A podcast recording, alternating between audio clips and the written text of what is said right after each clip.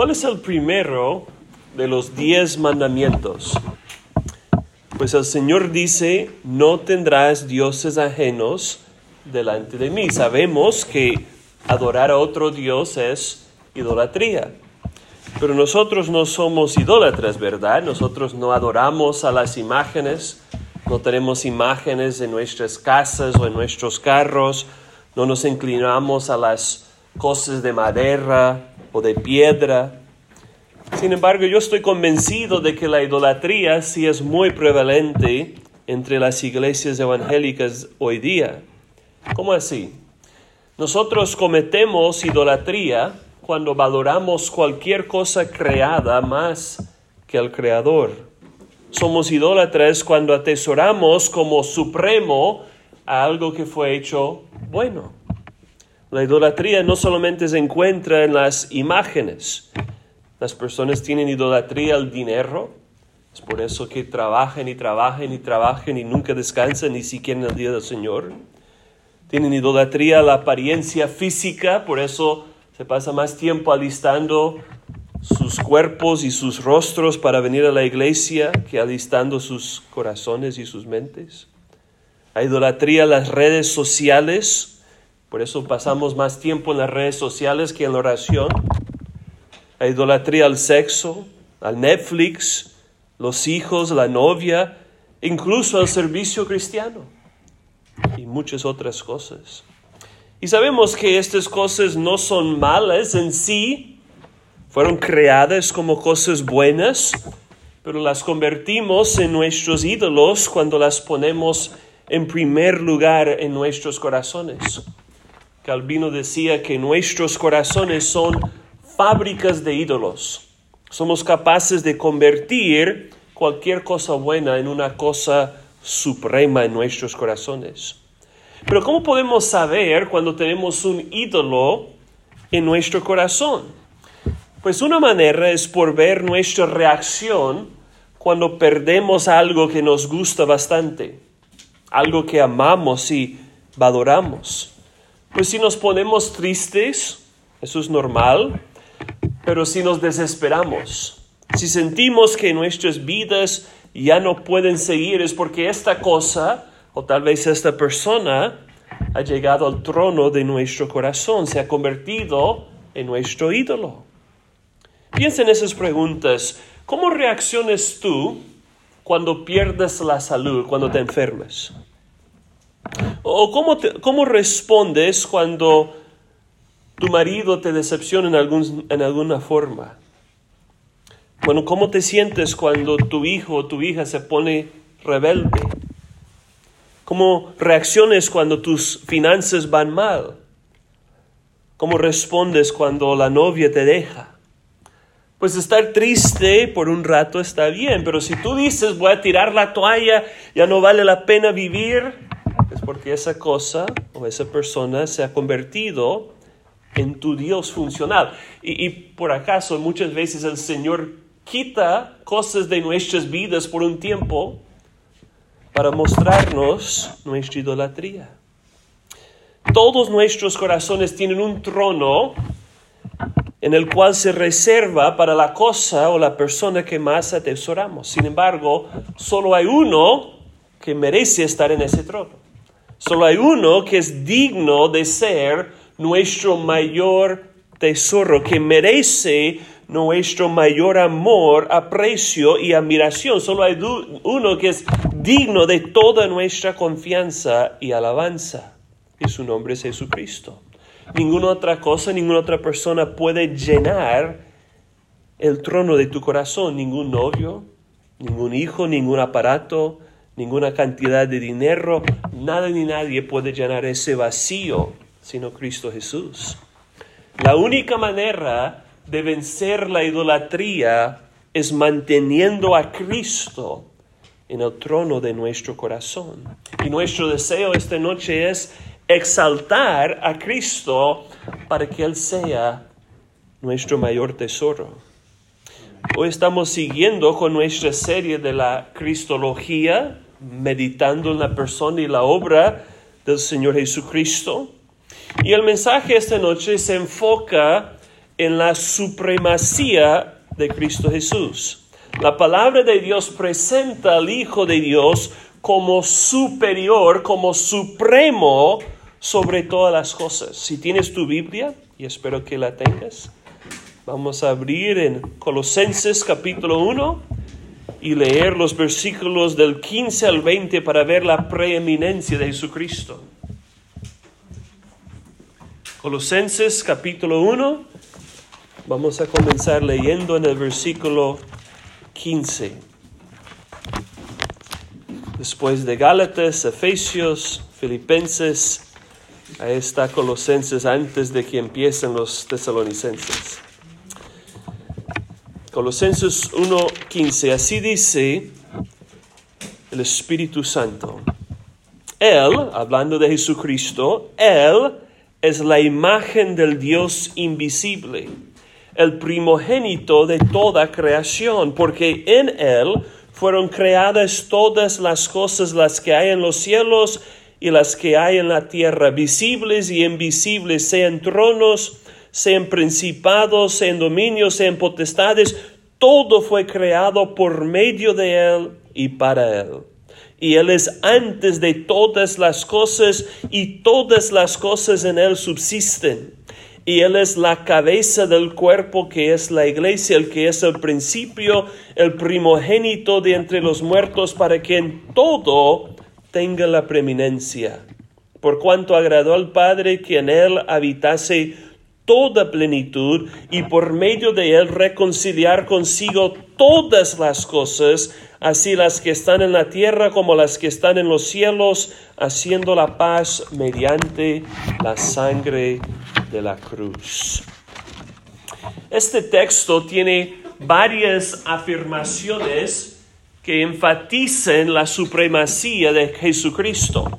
Y vamos a dividirlas en dos secciones, en dos verdades. En primer lugar, la supremacía de Cristo en la creación y en segundo lugar, la supremacía de Cristo en la reconciliación. Obviamente, Jesucristo todavía sería preeminente si no hiciera ninguna obra. Pero sus obras de creación y reconciliación ponen de manifiesto su supremacía. Entonces vamos a comenzar mirando la supremacía de Cristo en la creación de todas las cosas. Fíjense en el versículo 15 otra vez, Él es la imagen del Dios invisible, el primogénito de toda creación. Pablo resalta la supremacía de Cristo al afirmar su relación única con Dios y su relación única con la creación.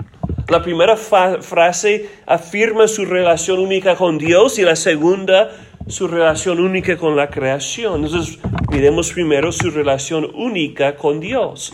Pablo afirma en primer lugar que Jesús es la imagen del Dios invisible.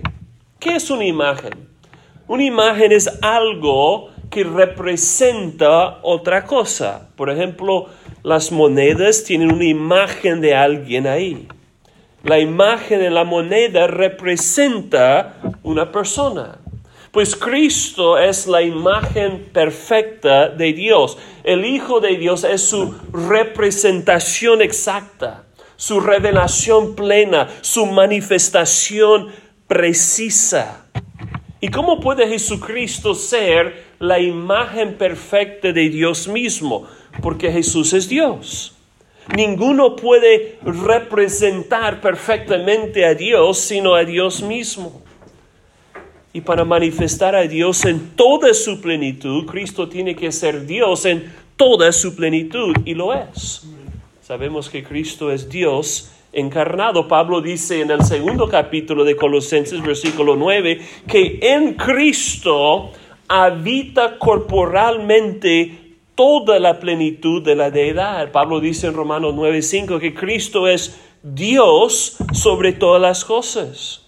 Y ya que Cristo es Dios mismo, Él es la representación, la manifestación exacta del ser de Dios. Por eso Cristo mismo decía, el que me ha visto a mí, ha visto al Padre.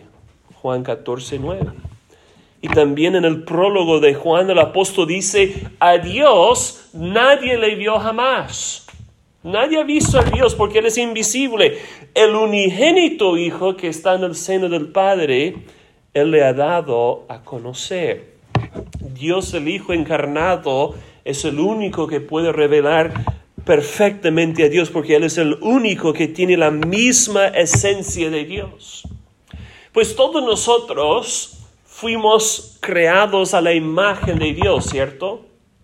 Pero la Biblia no dice que Cristo fue creado a la imagen de Dios, sino que Él es la imagen de Dios. Nosotros reflejemos en parte la gloria de Dios, pero Cristo refleja en plenitud su gloria. Nosotros compartimos algunos de los atributos de Dios, pero Cristo tiene todos sus atributos. Obviamente nosotros no tenemos todo poder, ni toda sabiduría, ni toda presencia, pero Cristo sí. Y la relación de Cristo con Dios Padre es una relación única porque Cristo es el único que tiene su misma esencia divina. Por eso Jesús dijo, yo y el Padre uno somos. Juan 10:30. El Padre, el Hijo y el Espíritu Santo son uno en su esencia divina. Sí, son tres personas distintas, pero tienen la misma naturaleza de Dios. Cristo es la imagen exacta y precisa de Dios porque Él es Dios mismo en la carne. La segunda afirmación es la segunda frase del versículo 15, el primogénito de toda creación. Esa frase ha sido la fuente de mucha controversia especialmente porque los que nieguen la deidad de Jesús usan esta frase para tratar de decir que Jesús fue un ser creado. Sin embargo, este texto no enseña que Cristo fue creado, sino que Él es superior a toda la creación. Según la Biblia, el primogénito no implica necesariamente el primero en orden, sino el primero en autoridad y heredad. La primogenitura significa la preeminencia. Un ejemplo de esto es un versículo clave, el Salmo 89, 27. Si tú estás hablando con un mormón o con un testigo de Jehová y ellos te dicen, mira, Jesús fue creado porque dice que Él fue el primogénito de toda la creación. Tú lo puedes llevar al Salmo 89, 27. Dice, yo también le pondré por primogénito el más excelso de los reyes de la tierra. En este salmo, la segunda línea explica la primera. En otras palabras, ser el primogénito es ser el más excelso de los reyes. Entonces el hecho de que Cristo es el primogénito de toda la creación significa que Él es preeminente, supremo sobre todas las cosas creadas. Y sin duda esta interpretación del texto concuerda con el contexto inmediato de Colosenses y el contexto de la Biblia entera.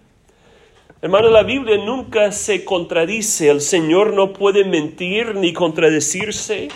Este versículo no puede enseñar que Cristo fue creado si el resto de la Biblia enseña lo contrario. Además, el siguiente versículo, el versículo 16, dice que Cristo es el creador de todas las cosas. Entonces, ¿cómo puede ser Cristo creado si Él es el que creó todo? ¿Pudo crearse a sí mismo? Eso sería absurdo. Entonces, para ser el creador de todo, Jesús no puede ser creado. Entonces, el contexto bíblico nos indica que los mormones y los testigos de Jehová están engañados. No creen que Jesucristo es el Dios eterno y por eso creen en un Cristo, un Mesías falso. Pero tal vez tú estás pensando, pastor, pero ¿qué importa? ¿Qué, qué, importa si ellos no creen que Jesús es Dios? Importa porque no hay salvación sin creer en el Cristo verdadero. Un Cristo falso no nos salva.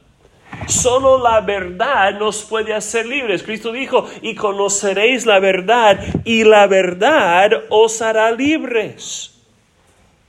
Un Cristo falso no puede quitar tus pecados. Para ser el creador y el redentor, Cristo tiene que ser Dios. Si Cristo no es Dios, no puede ser el Salvador. Si Cristo no es supremo sobre todas las cosas, Él no puede ser suficiente para nuestra salvación. Pero el Evangelio es que Cristo sí es supremo y sí es suficiente para rescatarnos del pecado y para reconciliarnos con Dios. Pero ¿cómo sabemos que Jesucristo sí es preeminente sobre todas las cosas? Porque Él es el creador de todas las cosas. Ahora miren el versículo 16. Porque en Él fueron creadas todas las cosas, las que hay en los cielos y las que hay en la tierra, visibles y invisibles, en tronos, en dominios, en principados, en potestades. Todo fue creado por medio de Él y para Él.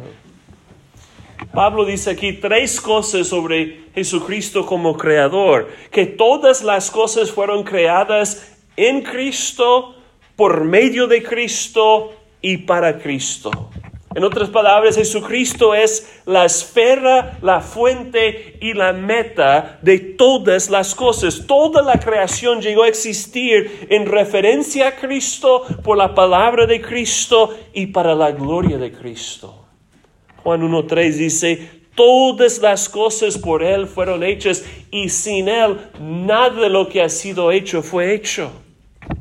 Jesucristo es supremo sobre todas las cosas porque Él es el creador de todas las cosas. Si tú estás hablando con un mormón o un testigo de Jehová, puedes sacar una hoja y escribir dos palabras, dos categorías, creado, no creado. Y pregúntale a la persona, ¿dónde pones a Jesús? ¿Lo pones con lo creado o lo pones con lo no creado? Tenemos que ponerle con lo no creado, porque Él es el creador de todo. Pero Pablo clasifica todas las cosas en diferentes grupos. ¿Se fijaron? Las que hay en los cielos, las que hay en la tierra, visibles y invisibles. Él no deja nada fuera. En otras palabras, Cristo creó absolutamente todo. La, mención de los cielos y la tierra nos recuerda de qué? De Génesis 1.1. En el principio creó Dios qué? Los cielos y la tierra. Pero aquí Pablo dice que Cristo es el que creó los cielos y la tierra. Entonces Jesús de Nazaret tiene que ser igual a Dios. Obviamente Dios Padre también participó en la creación, pero Él hizo todo por medio de su Hijo. Hebreos 1.2 dice que el Padre hizo el universo por el Hijo. El Padre y el Hijo obraron juntos en la creación. Eh, tal vez un ejemplo nos puede ayudar. Hay compañías de construcción que tienen como dueño un padre y como gerente su hijo. Pues si esa compañía de construcción hace un edificio ¿Quién lo hizo? ¿El Padre o el Hijo? Pues en cierta forma, los dos. Si decimos que el Padre lo hizo, es cierto, porque Él es el dueño de la compañía. Él es responsable por toda la obra de la compañía. Pero si decimos que el Hijo lo hizo, también es cierto, porque Él es el que supervisó toda la labor. Así es en la creación del mundo. Dios Padre creó todo por medio de la palabra eterna que es su Hijo Jesucristo. Pero fíjense que Cristo no solo hizo el mundo visible, todo lo que nosotros vemos a nuestro alrededor, sino también lo invisible, el reino espiritual. Sabemos que los ángeles son los seres invisibles que Cristo hizo en el principio. Pablo describe los ángeles usando cuatro diferentes términos. ¿Se fijaron? Sea en tronos, en dominios, en principados, en potestades. Se refieren a diferentes rangos de ángeles. Nosotros sabemos que los ángeles son seres espirituales y fueron creados como buenos. También sabemos que algunos de estos ángeles se rebelaron contra Cristo y fueron expulsados de su presencia. Y estos ángeles caídos son los demonios. Pero a pesar de su rebeldía contra Cristo, acuérdense que todos los demonios fueron creados por Él. Es por eso que Jesús es superior a todos los espíritus malignos. Te puedes fijar que los demonios ocupan un lugar muy importante en la carta a los colosenses. Pablo habla de ellos varias veces en esa carta breve. Por ejemplo, en, en Colosenses 2.10, Pablo dice que Jesucristo es la cabeza de todo principado y potestad. Luego en Colosenses 2.15, él dice que Cristo los despojó, los exhibió públicamente, triunfando sobre ellos en la cruz. Es decir, por su muerte expiatoria, Cristo ya venció al diablo y a todos sus demonios una vez para siempre. Pues parece que los colosenses tenían cierto miedo de los demonios, de los espíritus malignos. Y ellos no estaban tal vez convencidos de que Jesús tenía más poder y autoridad que ellos. Y por esta razón Pablo les explica que Cristo sí es preeminente sobre todos los ángeles, los buenos y los malos. ¿Por qué? Porque Él es el creador de todos. Obviamente el creador siempre es superior a su creación.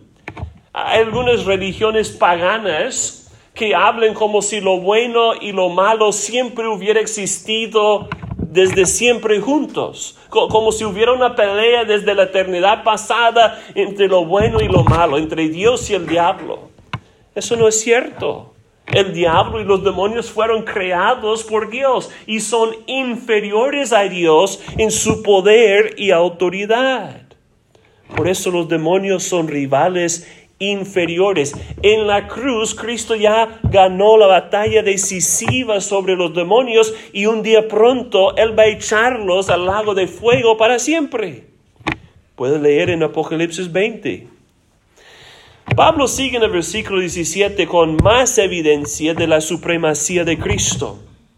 Y Él, Cristo, es antes de todas las cosas y todas las cosas en Él subsisten. Cristo es supremo porque Él existió antes de todas las cosas y Él sostiene a todas las cosas. Eh, fíjense en cuántas veces Pablo repite esa palabra todas, todas, todas. Estamos viendo la preeminencia universal de Cristo sobre todo. Hermanos, Cristo no llegó a existir cuando su naturaleza humana fue concebida por el Espíritu Santo en el vientre de la Virgen María. Siendo Dios, Jesucristo siempre ha existido. Por eso Pablo dice, Él es antes de todas las cosas. Él existía antes que la creación. Por eso Juan empieza su evangelio diciendo, en el principio era el verbo, en el principio existía el verbo. Y el verbo era con Dios y el verbo era Dios. Piénsenlo. El Hijo de Dios no pudo haber sido creado, perdón, el Hijo de Dios no pudo haber creado todo si Él no existía antes de su creación. Por eso escuchamos la vez pasada cuando Jesús les dijo a los judíos, antes de que Abraham fuese, yo soy. ¿Cuál otro hombre puede decir, yo existí dos mil años antes de mi nacimiento? Solo un loco. Oh Dios. También la Biblia dice en Apocalipsis que Cristo es el alfa y la omega, el principio, el fin, el primero y el último. Él es supremo sobre todo porque Él es eterno, sin principio y fin. El Hijo de Dios es antes de todas las cosas. Pues hasta ahora hemos visto la obra de Cristo en el pasado, ¿no? Su, creación de todas las cosas en el principio. Pero en el final de versículos 17 se resalta su obra en el presente. ¿Qué está haciendo Cristo ahora mismo? Diferentes cosas. Por uno, Él está intercediendo al Padre por nosotros. Pero eso no es todo. Pablo dice que todas las cosas en Él subsisten. Es decir, Cristo sostiene ahora mismo todas las cosas, las mantiene unidas y en orden. Una pregunta, ¿por qué los planetas no se salen de su órbita? Porque Cristo los mantiene en marcha.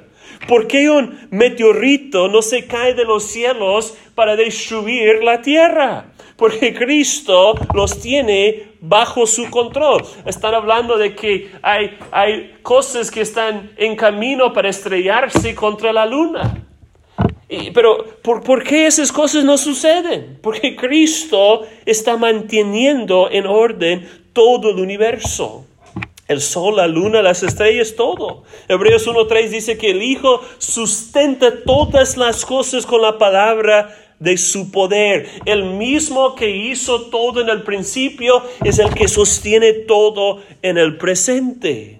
El universo debe toda su coherencia a Cristo Jesús. Lo que mantiene unido a todo el universo no es una ley científica, es una persona. Las cosas solo tienen sentido cuando Jesús es el centro de todo. Si Jesús no estuviera al centro del universo, todas las cosas dejarían de existir en un segundo. Si Cristo no estuviera manteniéndonos con vida, nosotros dejaríamos de respirar y existir en un segundo. Así que Pablo nos ha presentado tres razones por las cuales Cristo es supremo sobre toda la creación. Cristo creó todo, Cristo existió antes de todo y Cristo sostiene a todo. Sin duda Cristo es superior a todas las cosas. Ahora en los versículos de 18 al 20 Pablo destaca la supremacía de Cristo en la reconciliación. Jesús es apto para crear y sostener todo y también es apto para reconciliar y restaurar todo. El versículo 18 afirma la supremacía de Cristo sobre toda la iglesia. Miren el versículo 18. Él, Cristo, es la cabeza del cuerpo que es la iglesia el que es el principio, el primogénito de entre los muertos, para que en todo tenga la preeminencia. ¿Quién es la cabeza de la iglesia universal? Señor Jesucristo. ¿Quién es la cabeza de la iglesia gracia y verdad? El Señor Jesucristo. La cabeza es el gobernador del cuerpo, su director y sustentador. Y siendo la cabeza, Cristo es la fuente de la dirección y la preservación de su iglesia. No es mi iglesia, no es tu iglesia. La iglesia le pertenece al Señor Jesucristo.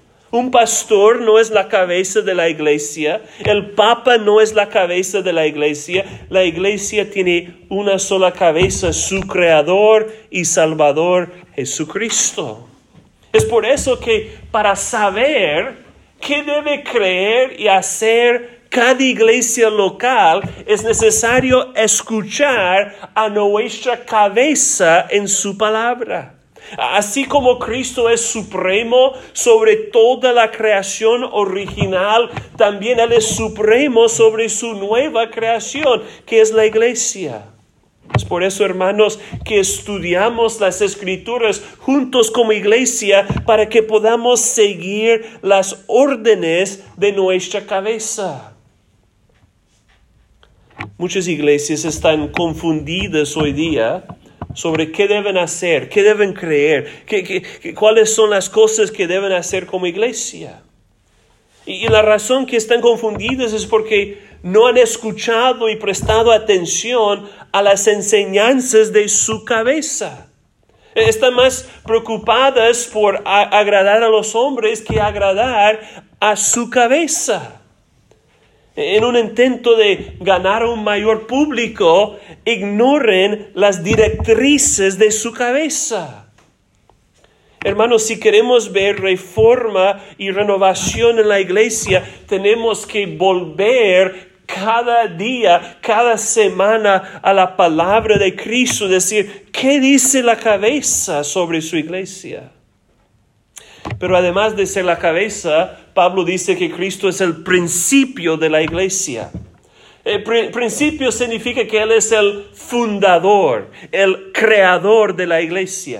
El cuerpo de Cristo proviene de su cabeza. En, otras palabras, la iglesia no es una invención humana, sino es la creación de Cristo. A veces los hombres dicen, yo voy a ir a hacer una iglesia en tal lugar. No, no, no. Tú no haces la iglesia. Tú, no eres el fundador de la iglesia. Cristo es el principio de cada iglesia local y de toda la iglesia universal. ¿Y cómo pudo Cristo crear a su iglesia? Porque Pablo dice que Él es el primogénito de entre los muertos. Que Cristo no es el primero que resucitó. Él resucitó a Lázaro, eh, resucitó la hija de Jaido, eh, el hijo de la mujer Naín. Cristo no es el, primer hombre para resucitar de los muertos, pero sí es el primero que resucitó para no volver a morir. Él es el primero que resucitó con un cuerpo glorificado. Y hermanos, Jesús pudo dar vida a la iglesia. ¿Por qué? Porque Él es el autor de la vida. Y Él pudo darse vida a sí mismo cuando Él estaba muerto en el sepulcro. La resurrección de Jesucristo es lo que garantiza la resurrección futura de su iglesia. ¿Qué dice Pablo en 1 Corintios 15? Cristo ha resucitado de los muertos, primicias de los que durmieron. Porque por cuanto la muerte entró por un hombre, también por un hombre la resurrección de los muertos. Pero cada uno en su debido orden. Cristo las primicias. Luego los que son de Cristo en su venida. Cristo es la fuente de la resurrección futura de toda la iglesia. Y fíjense hermanos, sin la resurrección de Cristo no hay iglesia. Si Cristo estuviera muerto en el sepulcro todavía, la iglesia no existiría. Pero ¿cuál es el propósito?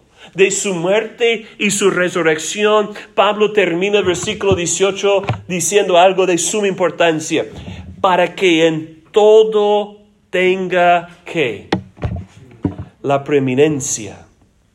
Primer lugar, Cristo es preeminente porque Él es el único que ha vencido la muerte. Hermanos, la resurrección de Jesucristo es clave para su exaltación sobre todas las cosas. Al levantarlo de los muertos, la Biblia dice que Dios Padre le exaltó a Cristo hasta lo sumo y le dio nombre que sobre todo nombre para que en el nombre de Jesús toda rodilla se doble y toda lengua confiese que Él es el Señor. Hermanos, Cristo es preeminente. Y lo más importante para la iglesia, gracia y verdad, es que Cristo sea preeminente en todo. Eso es lo más importante. Podemos hacer diferentes actividades, podemos tener diferentes reuniones, podemos tener diferentes ideas, pero lo más importante es que Cristo esté en primer lugar en nuestros corazones y en su iglesia. En el versículo 19, Pablo hace otra afirmación de la supremacía de Cristo. Miren el versículo 19, por cuanto agradó al Padre que en Él habitase toda plenitud. ¿Qué significa eso? Significa que todo lo que Dios es, Cristo es. El Hijo de Dios tiene todos los atributos que hacen que los hombres sean hombres y todos los atributos que hacen que Dios sea Dios. En, otras palabras, no hay ninguna obra que Dios hace que Cristo no hace también. Jesús mismo afirmó en Juan capítulo 5, todo lo que el Padre hace, también lo hace el Hijo igualmente. Eh, eh, cuando hablo con alguien que no cree que Jesucristo es Dios, eh, me encanta llevarlo a Juan 5. Todo lo que el Padre hace, también lo hace el Hijo igualmente. Cualquier, cual, otro hombre puede decir lo mismo. Todo lo que Dios hace, yo también lo hago. Y decimos como que Cristo, ¿qué haces tú que solo Dios puede hacer? Como el Padre levanta a los muertos y les da vida, así también el Hijo a los que quiere da vida. Porque el Padre a nadie juzga, sino que todo el juicio dio al Hijo para que todos honren al Hijo como honren al Padre. Al que no honra al Hijo, no honra al Padre que le envió. El Hijo de Dios merece la misma confianza, la misma alabanza, el mismo amor que Dios Padre, porque Jesús es Dios el Hijo encarnado y Él es toda la plenitud de Dios. Hermanos, la plenitud que los colosenses estaban buscando solamente se encuentra en Cristo. Las experiencias místicas no dan plenitud. Los sueños y las visiones no llenan el corazón. Las tradiciones humanas no dan plenitud. Guardar las reglas religiosas no satisface el alma. Disciplinar el cuerpo no es suficiente. Solo Cristo da toda plenitud. Porque solo Cristo tiene toda plenitud. No hay nada que le hace falta a Cristo y no hay nada que nos hace falta a nosotros si estamos unidos con Él por medio de la fe. Pablo dice en Colosenses 2, estáis completos en Él. Hermanos, estamos completos en Cristo. El mensaje de la carta a los colosenses es que Cristo es supremo y suficiente. Jesús es todo lo que tú necesitas para la vida cristiana. Cristo es mejor que las experiencias emocionales. Cristo es mejor que las actividades religiosas. Cristo es mejor que las reglas sobre la comida y la dieta y todas estas reglas temporales del antiguo pacto. Cristo es mejor que todo lo que el mundo nos puede ofrecer. Una pregunta, ¿qué más necesitas tú? Fuera de Cristo para estar completo y tener plenitud en la vida cristiana. ¿Qué más necesitas? Nada. Alguien escribió un libro titulado Cristo más nada es igual a todo. Estamos completos en Cristo. Pablo termina la sección subrayando la supremacía de Cristo en la reconciliación de todas las cosas. Miren el versículo 20, el último versículo. Por medio de Él, por medio de Cristo, reconciliar consigo todas las cosas, así las que están en la tierra como las que están en los cielos, haciendo la paz mediante la sangre de su cruz. Hablar de reconciliar todo con Cristo implica que hubo una rebelión en contra de su señorío. Nosotros sabemos que cuando Adán pecó, toda la creación se hizo enemiga de su creador. Todas las cosas están en hostilidad contra Cristo. Pablo dice en Romanos 8, la creación fue sujetada a vanidad, a futilidad, a la esclavitud de corrupción los tornados, los terremotos, los huracanes, las hambres, las guerras, el COVID, el cáncer, todas estas son evidencias de que esta creación está caída y corrompida. Aunque todas las cosas fueron creadas en Cristo, por Cristo y para Cristo, tristemente las cosas creadas ya no se someten a su Señor como deberían. Pero Pablo dice que un día pronto Cristo vendrá para reconciliar todas las cosas consigo mismo. La creación misma será libertada de la esclavitud, de la corrupción. Cristo va a restaurar su creación. Él va a hacer cielos nuevos y una tierra nueva, el, cual no es nada más y nada menos que esta misma tierra renovada y recreada mejor de lo que fue en el principio. Y en aquella tierra venidera todas las cosas se someterán a Cristo. Cristo va a venir para terminar el conflicto cósmico para siempre. Y fíjense que Pablo habla de la reconciliación de las cosas que están en los cielos como las que están en la tierra. Esas cosas celestiales incluyen a los ángeles y a los demonios. Los demonios, igual que los incrédulos, en el día de juicio van a confesar públicamente que Jesús es el Señor. Y obviamente eso no implica que los demonios serán salvos, no hay salvación para los demonios, pero ellos serán sometidos al señorío de Jesucristo, en su caso sometidos por la fuerza. Pero permíteme aclarar algo aquí. Reconciliar a todas las cosas en Cristo no implica reconciliar todas las personas. Algunas personas han mirado ese texto y dicen, mira, Cristo va a reconciliar todo, así que todos los seres humanos van a ser salvos al final. No, esa es una herejía que se llama universalismo. Nuestro texto no está contradiciendo la enseñanza clara de la Biblia que los impenitentes, los incrédulos, sufrirán castigo eterno en el infierno. La Biblia no enseña que Dios va a salvar a toda la raza humana al final. Y además no hay ninguna oportunidad de salvación o de arrepentimiento después de la muerte. La Biblia dice que está establecido para los hombres que mueren una sola vez y después de esto el juicio. La Biblia dice, el que no se halló inscrito en el libro de la vida fue lanzado al, al lago de fuego.